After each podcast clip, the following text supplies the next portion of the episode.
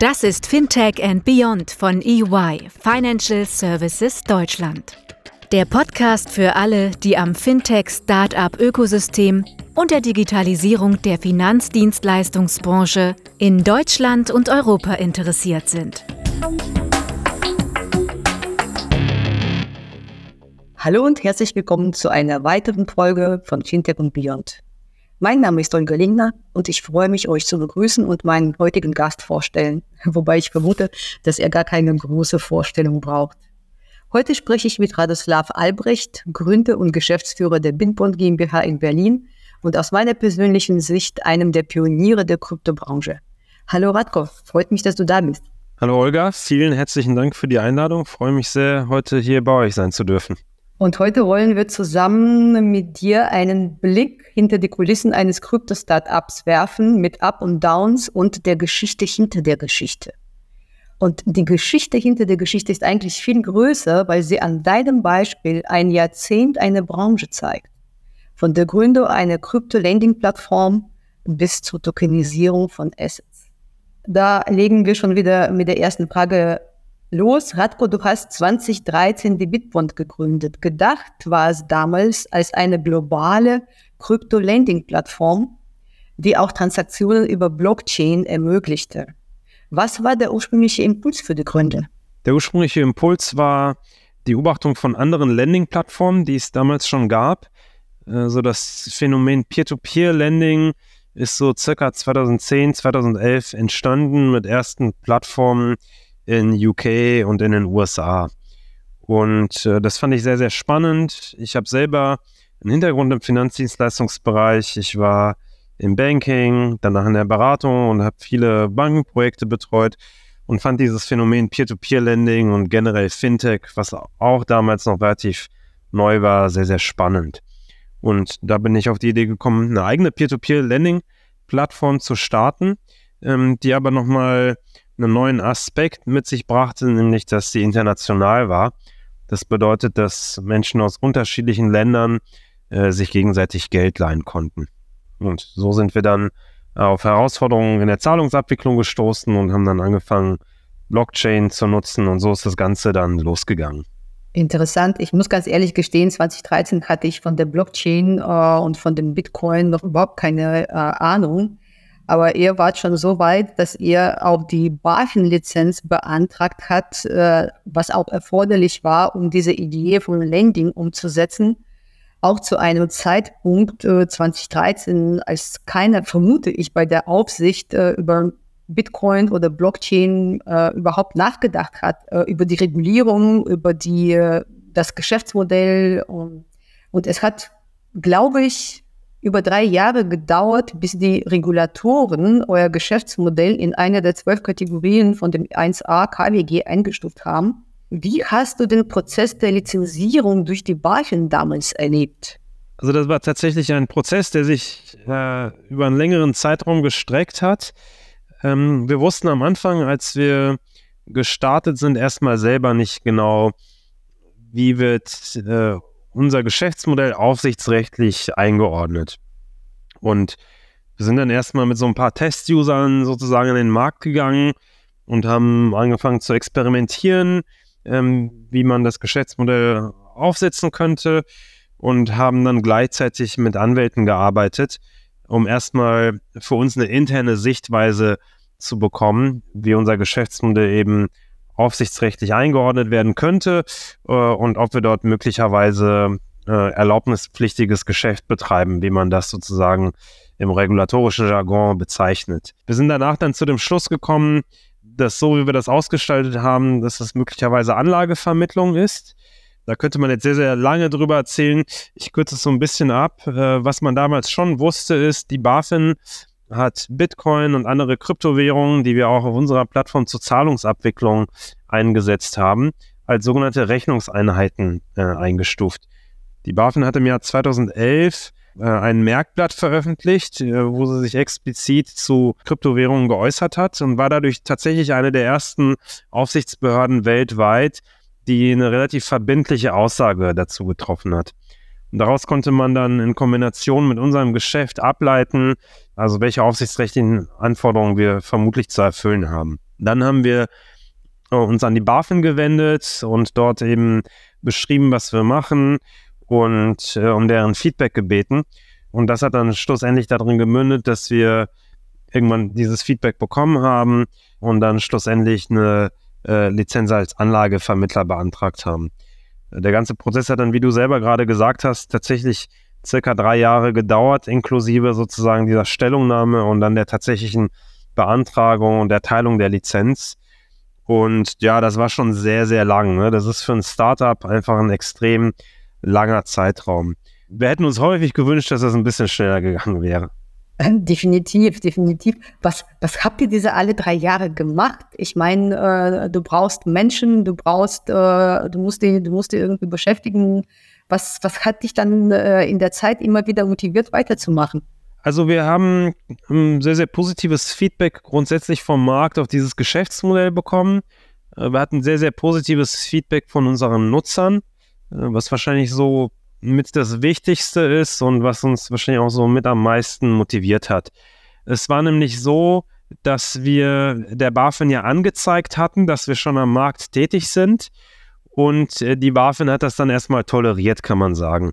Und was auch äh, sicher eine Rolle gespielt hat, die Anzahl der Nutzer und das Transaktionsvolumen, was damals über die Plattform ging, das war noch relativ überschaubar. Das bedeutet, ähm, mögliche Risiken, die von so einem Finanzdienstleister ausgehen können, die waren sehr, sehr überschaubar, einfach aufgrund des geringen Volumens, was über die Plattform ging. Das hat uns aber gleichzeitig erlaubt, anzufangen, eben das Geschäftsmodell zu validieren. Und das ist auch etwas, was man der Aufsicht hier anrechnen äh, muss, denn sie hätten prinzipiell auch sagen können, nein, solange ihr keine Erlaubnis habt, äh, dürft ihr gar nichts machen. Verstehe, verstehe.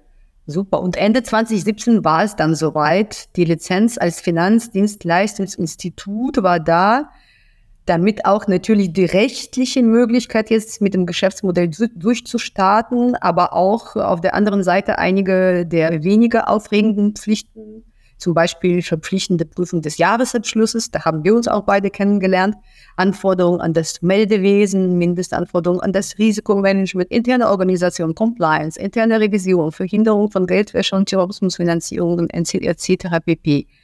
Und all das bei Anlaufverlusten neben jährlichen Finanzierungsrunden und dem Mitarbeiteraufbau. Was war für dich rückblickend die größte Herausforderung in dieser Zeit? Du hast ja gerade selber sehr, sehr vollständig äh, die ganzen Themen aufgezählt, die die Erlaubnisanteilung mit sich gebracht hat. Äh, und das war sicher ein, äh, eine wesentliche Herausforderung in der Zeit. Äh, und das natürlich kombiniert mit ähm, äh, dem Aufbau des Geschäfts. Also diese Themen äh, miteinander in, ich sag mal, ja, zu managen und, äh, und äh, so abzubilden, dass man an allen Fronten eine gute Leistung bringt, äh, das, das war wahrscheinlich so mit die größte Herausforderung. In einem nicht regulierten Unternehmen konzentriert man sich im Idealfall hauptsächlich auf das Geschäft wenn man eine, eine Lizenz mit zu managen hat, äh, dann kommt da schon nochmal ein ganzer Batzen an zusätzlicher Arbeit einfach hinzu, die auch eine gewisse Managementaufmerksamkeit erfordert, die wir auch in vielen jüngeren Beispielen sehen, auf keinen Fall vernachlässigen sollte, äh, weil das dann einem irgendwann auf die Füße fällt. So, und da das zu managen, das ist schon wirklich schwierig gewesen. Zumal, wenn man jetzt zum Beispiel eine Bank ist oder ein größeres Unternehmen mit, weiß nicht, ein paar hundert Mitarbeitern vielleicht, dann hat man normalerweise dezidierte Abteilungen, die sich um Compliance kümmern, die sich um Geldwäsche kümmern, äh, die sich um eine Revision kümmern und diese ganzen Themen, die du gerade aufgezählt hast.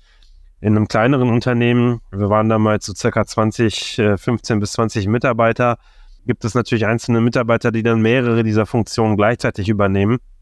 Und auch als Geschäftsführer äh, hat man dann nicht irgendwie nur so seine zwei, drei Geschäftsbereiche, sondern man muss im Endeffekt ein Auge auf alles äh, behalten können. Und das sozusagen auszutarieren, würde ich schon sagen, ist eine der schwierigsten äh, Themen in dieser Phase gewesen. Verstehe. Ich habe äh, an deinem Beispiel auch den Begriff äh, Top-Level-Controls äh, sozusagen live miterlebt und mit äh, begleitet. Und äh, was mich damals äh, fasziniert hat und was mich immer noch ein Stück weit fasziniert, Also allein das hier alles äh, unter einen Hut zu bringen, äh, wie du schon sagst, ist eine große Herausforderung. Aber du hast dann immer weiter gedacht. Und äh, 2019 habt ihr auch als erste Blockchain-Firma von der BaFin die Erlaubnis zur Ausgabe virtuellen Wertpapieren, der sogenannten äh, tokenisierten Schuldverschreibungen oder Security Token Offering bekommen. Das heißt, ihr habt im Hintergrund immer noch am, an dem ersten äh, STO äh, gearbeitet. Das finde ich auch eine erstaunliche äh, Ent Ent Entwicklung äh, neben all dem. Kannst du ein bisschen davon erzählen? Wie hat der Markt es aufgenommen? War es nur als virtuelle Finanzierungsrunde gedacht oder waren auch andere Investoren dabei, außer euren üblichen Investoren? Wie hoch war das Volumen und äh, solche Geschichten? Ja, also als wir dann die BaFin-Lizenz für die Anlagevermittlung bekommen haben, war es natürlich unser Ziel, das Geschäft zu wachsen. Äh, und im Endeffekt so der, der, der, der wichtigste Indikator dafür war das vermittelte Kreditvolumen. Und um dort ähm, das Wachstum finanzieren zu können und sozusagen das, ähm, die, die Darlehensvergabe finanzieren zu können, haben wir uns umgesehen, welche innovativen äh, Refinanzierungsmethoden können wir anwenden. Und wir haben dann uns sehr, sehr genau so die ICO-Welle angeschaut, die Initial Coin Offering-Welle, die man so 2016, 17, 18 beobachtet hat. Und ICOs sind ja an sich äh, unregulierte Instrumente und wir hatten das Gefühl, dass es technologisch eine sehr, sehr attraktive Form der Kapitalbeschaffung ist, aber gleichzeitig, dass vieles von diesen ICOs eigentlich nach so einem Wertpapier aussieht, sie aber nicht äh, sich als Wertpapier deklarieren. Und dann hatten wir die Überlegung, im Endeffekt ein ICO zu machen, der aber reguliert ist äh, mit einem Wertpapierprospekt. Und diese Idee haben wir dann auch wieder so über ein halbes, dreiviertel Jahr entwickelt, waren da auch in sehr, sehr engem Austausch mit der BaFin. Und das Ganze ist eben darin gemündet, dass wir die, den Prospekt von der BaFin bewilligt bekommen haben um eben die erste tokenisierte Schuldverschreibung in Deutschland veröffentlichen zu können. Insgesamt ist das Projekt sehr, sehr gut angekommen. Wir hatten extrem positive Presse und dadurch auch sehr, sehr viel Aufmerksamkeit von Investoren und haben dann insgesamt zweieinhalb Millionen Euro eingesammelt, äh, zum größten Teil tatsächlich von Retail-Anlegern. Also wir hatten über 1200 Investoren. Ähm, man konnte ab einem Euro dabei sein, also wirklich mit Kleinstbeträgen. Und natürlich, ähm, so nach einer klassischen 80-20-Regel gab es dort ein paar größere von diesen Einzelinvestoren, von denen dann, hm, ich sag mal, ein ganz guter Teil dieses Gesamtbetrags zustande kam. Nichtsdestotrotz doch auch eine ganze Menge äh, signifikanter Retail-Investoren. Und genau, das haben wir dann eben erstmal zur Refinanzierung der Darlehensvergabe auf unsere Plattform eingesetzt. Welche Laufzeit hatte äh, äh, diese Schuldverschreibung oder CTO? Also die läuft immer noch. Die Fälligkeit ist Mitte 2029. Das heißt, die Gesamtlaufzeit äh, beträgt zehn Jahre seit Mitte 2019. Und äh, wir zahlen nach wie vor fleißig und pünktlich äh, unsere Zinsen da drauf. Und die Schuldverschreibung wird nach wie vor ganz normal gehalten von den Anlegern. Wann habt ihr dann die ursprüngliche Idee des globalen Krypto-Lendings verworfen? Die Idee haben wir dann relativ kurz nach äh, dem STO, nach dem Security Token Offering verworfen. Wir hatten auch schon vor dem STO institutionelles Geld auf der Plattform, äh, um das vermittelte Darlehensvolumen äh, einfach weiter zu wachsen. Und wir sind eigentlich von Anfang an mit der Annahme gefahren, dass wenn wir eine gewisse Schwelle erreichen beim monatlich vermittelten äh, Darlehensvolumen, dass dann unsere Unit Economics, unsere Deckungsbeiträge äh, deutlich besser werden. Äh, diese Annahme hat sich leider nicht äh, bewahrheitet. Wir hatten so im Peak hatten wir über eine Million Euro an neu vermittelten Volumen pro Monat, was auch im Vergleich zu anderen Kreditplattformen schon ganz, ganz ordentlich war. Aber wir hatten nach wie vor mit sehr, sehr hohen auf Englisch würde man sagen, Customer Acquisition Costs, äh, im, im, Grunde schlicht Marketingkosten zu kämpfen. Und diese sind äh, nicht runtergegangen, wie wir es angenommen hatten, sondern die sind eher noch hochgegangen äh, mit zusätzlichem Volumen.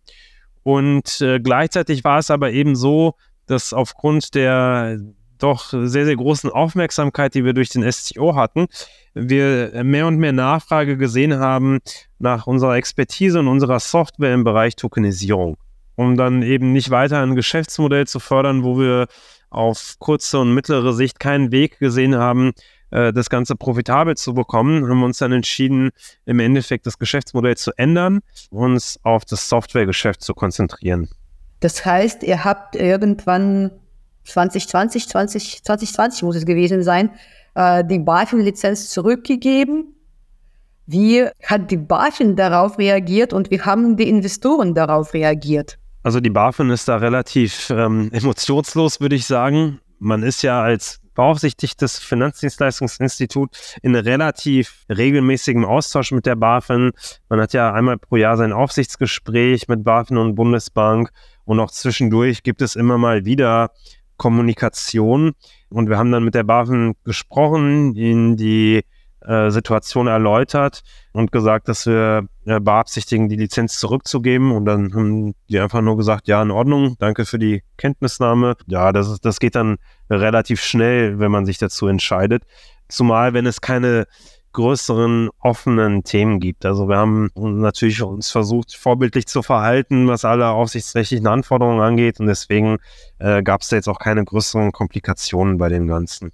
Bei den Investoren muss man einerseits unterscheiden zwischen den Eigenkapitalgebern äh, der Bitbond GmbH äh, und den Investoren in die Schuldverschreibung. Bei äh, unseren sozusagen Gesellschaftern, ähm, mit denen hatten wir diesen Prozess auch relativ eng koordiniert und uns im Endeffekt äh, auf eine neue Geschäftsstrategie geeinigt. Also dort gab es eigentlich ähm, eine relativ einstimmige sozusagen Beschlusslage äh, und auf Seiten der Investoren in die Schuldverschreibung, die war natürlich auch erstmal überrascht, dass wir das Geschäftsmodell ändern. Gleichzeitig das primäre Ziel, was sie natürlich hatten und nach wie vor haben, ist ihre Rendite zu erwirtschaften. Und wir zahlen, wie gesagt, unseren Coupon ganz normal pünktlich weiter äh, und bedienen die Anleihe, äh, so wie wir es im Prospekt zugesagt haben. Deswegen gab es auch dort jetzt, ich sag mal, keine größeren Diskussionen. Die haben, ja, manche haben natürlich viele Fragen gestellt und wir haben versucht, das so schnell wie möglich und so umfassend wie möglich zu beantworten im Customer Support. Aber wie gesagt, die Anleihe wird weiter bedient und deswegen ist das jetzt auch nicht etwas, was, ich sag mal, größere Komplikationen mit sich äh, gebracht hätte. Hm, verstehe. Und was ist mit dem Kreditportfolio äh, geworden? Das haben wir abgewickelt. Also im Endeffekt die ausstehenden Darlehen, die wurden ganz normal weiter mit Servicing bedient, äh, äh bis sie eben alle ähm, ausgelaufen sind. Die längste Laufzeit, die wir angeboten hatten, waren zwölf Monate. Das bedeutet, ähm, da konnte dann auch in einem, ich sag mal, überschaubaren Zeitraum das ganze Geschäft runtergefahren werden. Wenn du das alles damals so gewusst hättest, wie es kommt, äh, wie würdest du mit dieser Information strategisch umgehen? Ja, das ist natürlich eine sehr schöne Frage.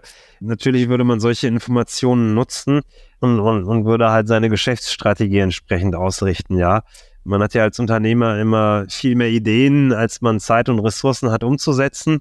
Und man hat manchmal die ein oder andere Idee, wo man dann denkt, hm, da haben wir jetzt vielleicht keine Zeit für. Und dann hinterher stellt sich heraus, oh, das wäre vielleicht doch gar nicht so schlecht gewesen, wenn man das gemacht hätte. Gleichzeitig hat man auch mal immer mal Ideen, wo man sich dann hinterher freut, dass man das nicht getan hat. Also es gibt beides. Äh, und hier natürlich mit dem Wissen von heute hätten wir dieses Landing-Modell wahrscheinlich anders aufgesetzt. Also es hätte auch dort den einen oder anderen Weg gegeben, das erfolgreich zu tun. Es gibt ja zum Beispiel heute im Decentralized Finance, im DeFi-Bereich einige Landing- ähm, Geschäftsmodelle, die sehr, sehr gut funktionieren, wo besicherte äh, Kredite über DeFi-Plattformen rausgegeben werden. Also mit dem Wissen von heute hätte man sicher einige Abkürzungen nehmen können, ganz, ganz bestimmt. Aber du bist äh, trotzdem in der Tokenisierung äh, geblieben. Ihr macht jetzt Software zur Tokenisierung der äh, Assets und das ist so, äh, wie ich das wahrnehme, wie ich das verstehe, das Hauptgeschäftsmodell. Das ist richtig, genau. Wir bieten eine Software an, die Token Tool heißt, mit der man Tokens konfigurieren kann, neue Tokens emittieren kann und dann äh, in Kürze gesagt den Lifecycle dieser Tokens managen kann.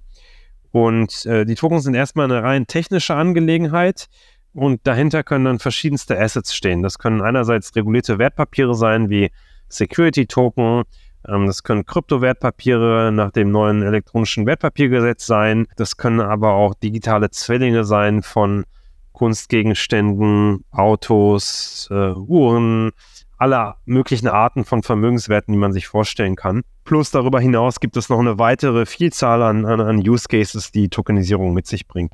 Und mit unserer Software nutzen unsere Kunden eben die Möglichkeit, diese Tokens sehr, sehr effizient ähm, erstellen zu können und dann, ich sag mal, Events, die sich nach der Tokenemission ergeben, abbilden zu können. Dazu gehört zum Beispiel die Automatisierung von Zahlungsabwicklung. Also bei Anleihen zum Beispiel, die irgendwie einen regelmäßigen Coupon zahlen, kann man dann noch mit Smart Contracts, so heißen im Endeffekt diese Programme, zum Beispiel die Couponzahlung automatisieren und weitere, ich sag mal, Token-Eigenschaften in automatisierter Form abbilden. Und dafür äh, wird eben die Software von unseren Kunden genutzt. Interessant. Du hast gerade das Gesetz über äh, elektronische Wertpapiere, das sogenannte EWPG, EWPG äh, erwähnt. Äh, das kam 2021. Damit wurde auch äh, der Kryptowertpapierregister neben dem zentralen Register eingeführt und die Möglichkeit äh, geschaffen, eine elektronische Emission von Schuldverschreibungen äh, zu machen. Hat sich dieses Gesetz äh, auf äh, euer Geschäftsmodell ausgewirkt und äh, hast du auch in der Branche insgesamt durch dieses Gesetz äh, Belebung erlebt oder irgendwie äh, positive Impulse wahrgenommen? Also das Gesetz hat auf jeden Fall einen maßgeblichen Einfluss auf den deutschen und äh, zum Teil auch europäischen Markt. Wir sehen, dass einige unserer Kunden anfangen, das zu nutzen, um einige Assetklassen jetzt anstatt über einen Zentralverwahrer in tokenisierter Form abzuwickeln. Ähm, klassischerweise sind ja Inhaberschuldverschreibungen und auf diese zielt das Gesetz ab, zentral verwahrt. Das bedeutet, es gibt eine Globalurkunde, die bei zum Beispiel Clearstream oder Euroclear hinterlegt ist. Und wenn man jetzt die Schuldverschreibung tokenisiert, dann braucht man diesen Zentralverwahrer nicht mehr. Man braucht dann noch den sogenannten Registerführer. Das ist Registerführer und Kryptoregisterführer, genau. Genau, man braucht den Kryptoregisterführer. Das ist eine neue Finanzdienstleistung, die eingeführt wurde im Rahmen des EWPG. Das können die Banken aber zum Beispiel selber machen. Also die, die aufsichtsrechtlichen Anforderungen, um so eine Lizenz als Registerführer zu bekommen, die sind deutlich geringer, als jetzt so einen Zentralverwahrer neu aufzusetzen. Und deswegen sehen wir durchaus die, den einen oder anderen in unserem Kundenkreis sich diese Lizenz holen, um dann mit unserer Software eben Kryptowertpapiere zu emittieren, äh, mit dem Ziel einfach die Wertpapierabwicklung äh, deutlich zu beschleunigen, das Settlement äh, von T plus 2 auf T plus 0 zu bringen, die Denominierung von einzelnen Instrumenten abzusenken, um größere Kunden- und Investorenkreise sich zu erschließen äh, und schlussendlich auch die Kosten zu senken. Denn der Zentralverwahrer nimmt üblicherweise eine Gebühr, die sich auf die Anzahl der emittierten Produkte und Wertpapiere bezieht. Das bedeutet, man hat es dort im weitesten Sinne mit variablen Kosten zu tun, während Software wie unsere meistens zu einer fixen Software-as-a-Service-Lizenz verkauft wird. Das bedeutet, sobald man hier ein bisschen skaliert, hat man eine sehr, sehr hohe Fixkostendegression und hat doch einen relativ erheblichen Kostenvorteil ähm, gegenüber der Abwicklung über einen Zentralverwahrer. Aber du hast gesagt, die Banken können das auch. Äh, nichtsdestotrotz äh, äh, gibt es äh, im Markt äh, durchaus äh, Spezialanbieter. Wie siehst du eigentlich die Zukunft von diesem Ökosystem?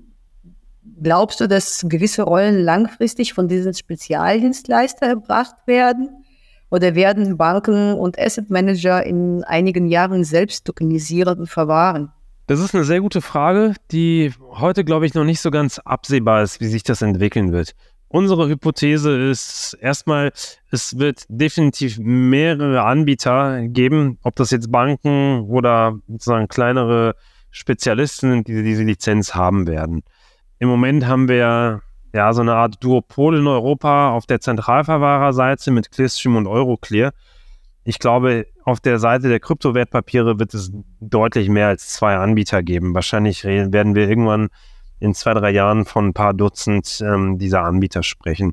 Ich glaube, im Moment gibt es auch nur noch zwei, oder? Na, es gibt, es gibt, äh, also es ist ja so, man konnte so eine vorläufige Lizenz beantragen über so ein äh, Grandfathering, nennt sich das. Und hier gibt es, glaube ich, elf oder zwölf Anbieter, die in diesem Grandfathering drin sind und die dadurch so eine vorläufige Lizenz von der BaFin haben.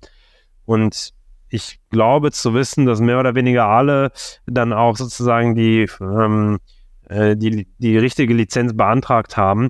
Und sofern jetzt dort bei einigen diesen Anbietern irgendwas dagegen spricht, dann wird die BaFin wahrscheinlich diesen Anbietern auch eine Lizenz geben. Ich gehe eher davon aus, dass, dass Banken dieses Geschäft machen werden oder dass, dass zumindest ein großes Volumen dieses Geschäfts von Banken gesteuert werden wird und die diese Lizenzen selber haben werden. Genauso wie die Banken mit der Depotbanklizenz zum Beispiel auch äh, Depotgeschäft anbieten. In Kombination mit einem ganz normalen Bankkonto gehe ich halt hier eher davon aus, dass eben die meisten Banken sich diese Lizenz holen werden. Aber es wird sicher auch ähm, Finanzdienstleister geben, die diese Lizenz nicht unbedingt selber beantragen wollen und die dann mit Spezialisten arbeiten. Also ich glaube, es wird schon so ein Mix am Markt sein, aber also insbesondere wenn wir auf Banken schauen, gehe ich davon aus, dass die meisten, die diese Lizenz brauchen, sie sich auch selber holen werden. Interessant. Ich würde gerne noch mit dir eine Sache machen zum Thema Krypto, weil äh, für mich äh, bist du immer noch da äh, irgendwie beheimatet oder, oder zu Hause. Äh, und bevor wir in die Zukunft äh, einen weiteren Blick wagen, möchte ich mit dir gerne das Wahr- oder Falsch-Spiel spielen. Hast du Lust? Sehr gerne, los geht's. Ein hochangesiedelter Börsianer aus Süddeutschland sagte, es gibt derzeit zwei Geschäftsmodelle mit Bitcoin. Spekulation und Geldwäsche. Wahr oder falsch? Falsch habe ich eine relativ klare Meinung zu. Natürlich sind das zwei Dinge, die mit Bitcoin und auch anderen Kryptowährungen gemacht werden. Spekulation ist definitiv ein signifikanter Bestandteil von Bitcoin. Das äh, kann man natürlich nicht abstreiten. Und zu einem gewissen Maß wird auch Geldwäsche betrieben. Bei weitem nicht in dem Ausmaß wie mit Bargeld. Aber ja, man kann auch nicht verleugnen, dass das leider ähm, zu Kryptowährungen dazugehört. Aber zu behaupten, das wären die, die zwei Geschäftsmodelle, die es da gibt, das ist deutlich äh, zu kurz gegriffen. Welches Geschäftsmodell sonst fällt dir ein? Das ist ein dritte. Also eine Wertaufbewahrung, die eine Alternative zu Gold darstellt, äh, ist definitiv ein sehr, sehr großer Use Case. Und den würde ich ganz klar abgrenzen von Spekulationen, denn bei Spekulationen geht es üblicherweise darum, in kurzer Zeit äh, Handelsgewinne zu erwirtschaften. Während bei ähm, der Wertaufbewahrung ein langfristiger Aspekt über mehrere Jahre eine Rolle spielt. Und wenn man sich die Bewegungen auf der Bitcoin-Blockchain ansieht, dann sieht man, es gibt ganz viele Adressen, wo signifikante Volumina von Bitcoin drin lagern, die nur sehr, sehr selten bewegt werden. Und so kann man aus meiner Sicht sehr, sehr deutlich auch so einen langfristigen Wertaufbewahrungsaspekt ähm, da drin sehen. Ein weiteres wäre Stich Zahlungsabwicklung äh, und das ist der Use Case, für den Bitcoin ganz ursprünglich gegründet wurde, nämlich als ähm, digitales Geld. Spielt jetzt vielleicht in Westeuropa nicht so eine große Rolle, wo wir äh, doch ein sehr, sehr gutes und sehr, sehr effizientes äh, Zahlungsverkehrssystem haben. Aber das ist leider nicht überall auf der Welt so. Äh, und man würde sich wundern, wie intensiv in manchen Teilen der Welt Bitcoin als schlichtes Zahlungsinstrument eingesetzt wird. Und selbst wir mit unserer Firma, und da sind wir auch bei weitem nicht die einzigen, äh, wenn wir Cross-Border-Zahlungen machen müssen, das ist gar nicht so selten, dass wir die in Bitcoin tätigen, dann ist die Zahlung sofort gesettelt und man muss nicht teure Bankgebühren zahlen, wenn man irgendwo ähm, Geld ins Ausland schicken möchte. Und das ist definitiv ein Use Case, der weniger Aufmerksamkeit in der Presse bekommt, weil er vielleicht nicht so äh, reißerisch ist, aber der äh, trotzdem mindestens genauso relevant ist. Danke dir. Zum Thema Gold und äh, Wertaufbewahrung komme ich gleich noch dazu. Davor äh, noch äh, schnell paar andere Wahr- oder Falschbehauptungen. Bitcoin ist ein Klimakiller. Hohe Energiekosten schaden der Nachhaltigkeit. Wahr oder falsch? Eher wahr. Man kann es nicht so ganz abstreiten. Äh, Klimakiller ist schon ein sehr, sehr wertendes Schlagwort, aber hohe Energiekosten schaden der Nachhaltigkeit äh, stimmt einfach. Und Bitcoin hat de facto einen hohen Energieverbrauch.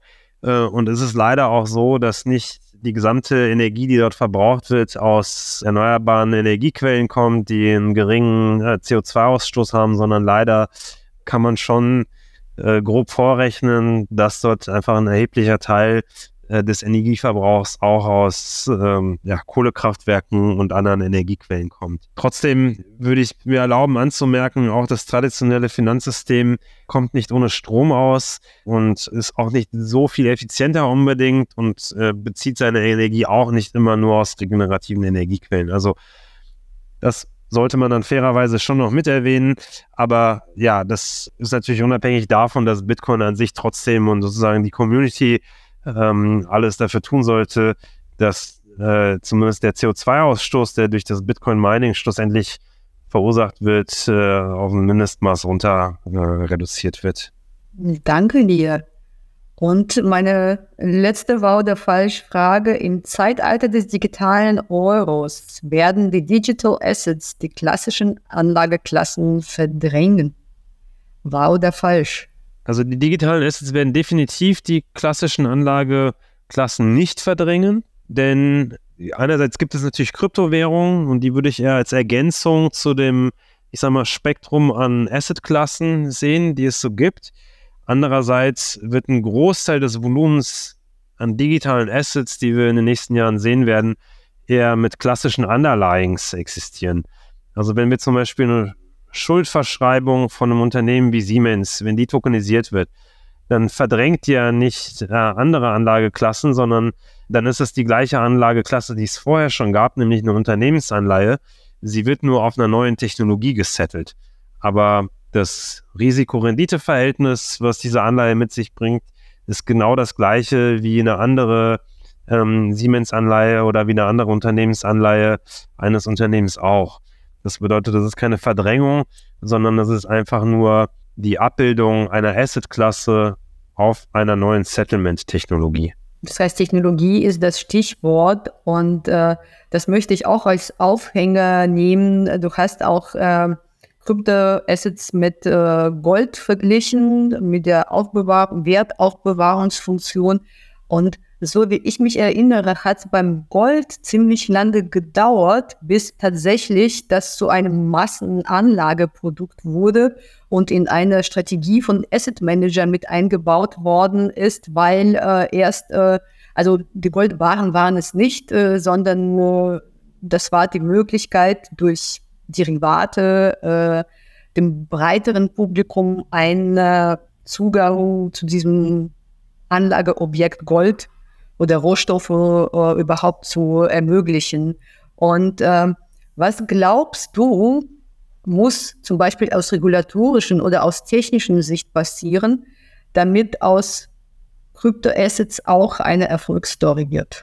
Also auch hier würde ich erstmal unterscheiden zwischen den ja, man könnte sie native Kryptoassets bezeichnen, wie Bitcoin, Ether, andere Kryptowährungen, vielleicht noch Utility Tokens auf der einen Seite und auf der anderen Seite die Kryptowertpapiere, die eben Unternehmensanleihen sind oder Zertifikate, tokenisierte Fondsanteile, tokenisierte Aktien. Wenn wir mit dem zweiten Teil starten, nämlich den regulierten Finanzinstrumenten, die irgendwie nach MIFID II reguliert sind, die in aller Regel einen Prospekt brauchen, wenn sie öffentlich angeboten werden. Damit die ein Erfolg werden, äh, müssen, glaube ich, zwei Dinge eintreten.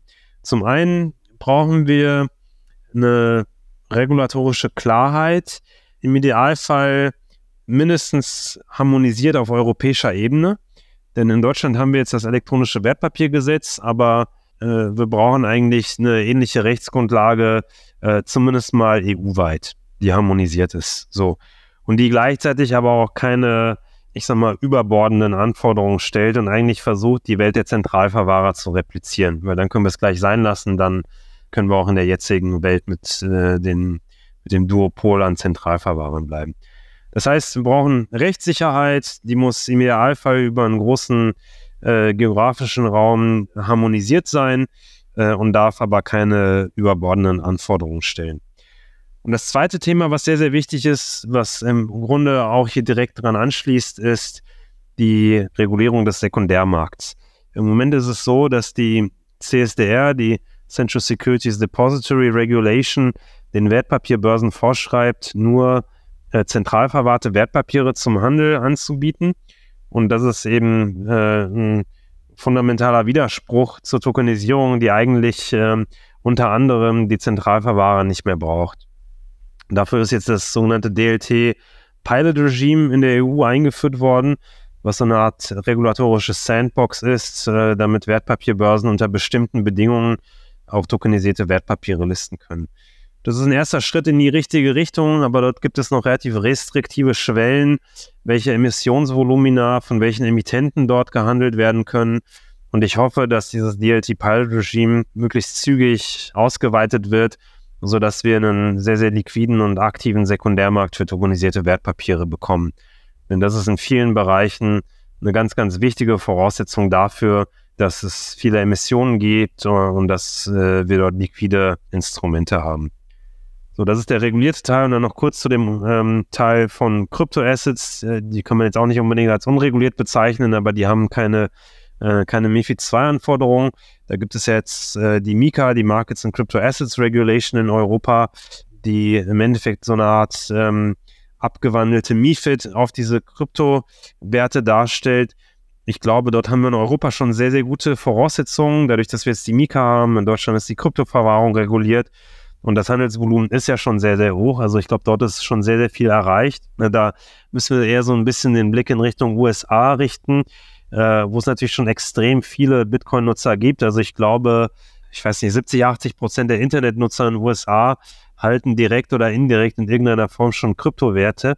Äh, aber die Regulierung ist im Moment leider kurz gesagt chaotisch, denn es gibt keine konsistente Regulierung, die von den verschiedenen Aufsichtsbehörden, die dort gibt, äh, konsistent angewandt wird. Äh, und da muss erstmal der Gesetzgeber ran in den USA, das Ganze zu harmonisieren. Und ich hoffe, dass das passiert. Und wenn das passiert, äh, dann wird eben der größte Markt für Kryptowährungen auf der Welt, nämlich die USA, auch aktiv weiter wachsen. Und dann werden auch Kryptowährungen eine erfolgreiche Asset-Klasse bleiben und äh, noch größer werden, als sie es im Moment schon sind. Das ist ein fast perfektes Schlusswort, fast schon.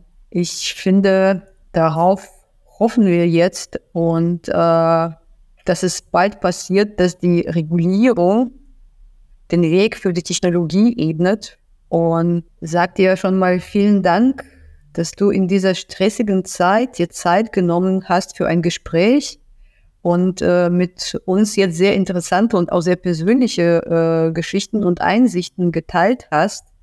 Ich wünsche dir weiterhin viel Erfolg, Enthusiasmus und Energie in Sachen Digital Assets, Crypto Assets äh, und Tokenisierung.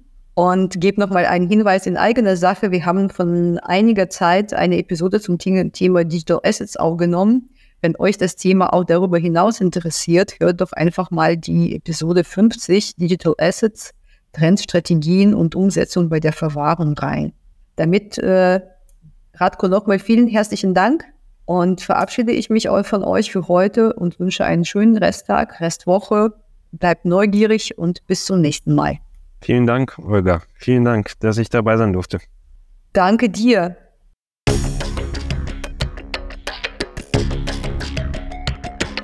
Das war Fintech and Beyond von EY Financial Services Deutschland. Ihr seid herzlich eingeladen, mit uns die Inhalte des Podcasts zu gestalten. Meldet euch einfach unter der E-Mail-Adresse eyfintechandbeyond.de.ey.com mit Feedback, Vorschlägen oder sonstigen Anregungen.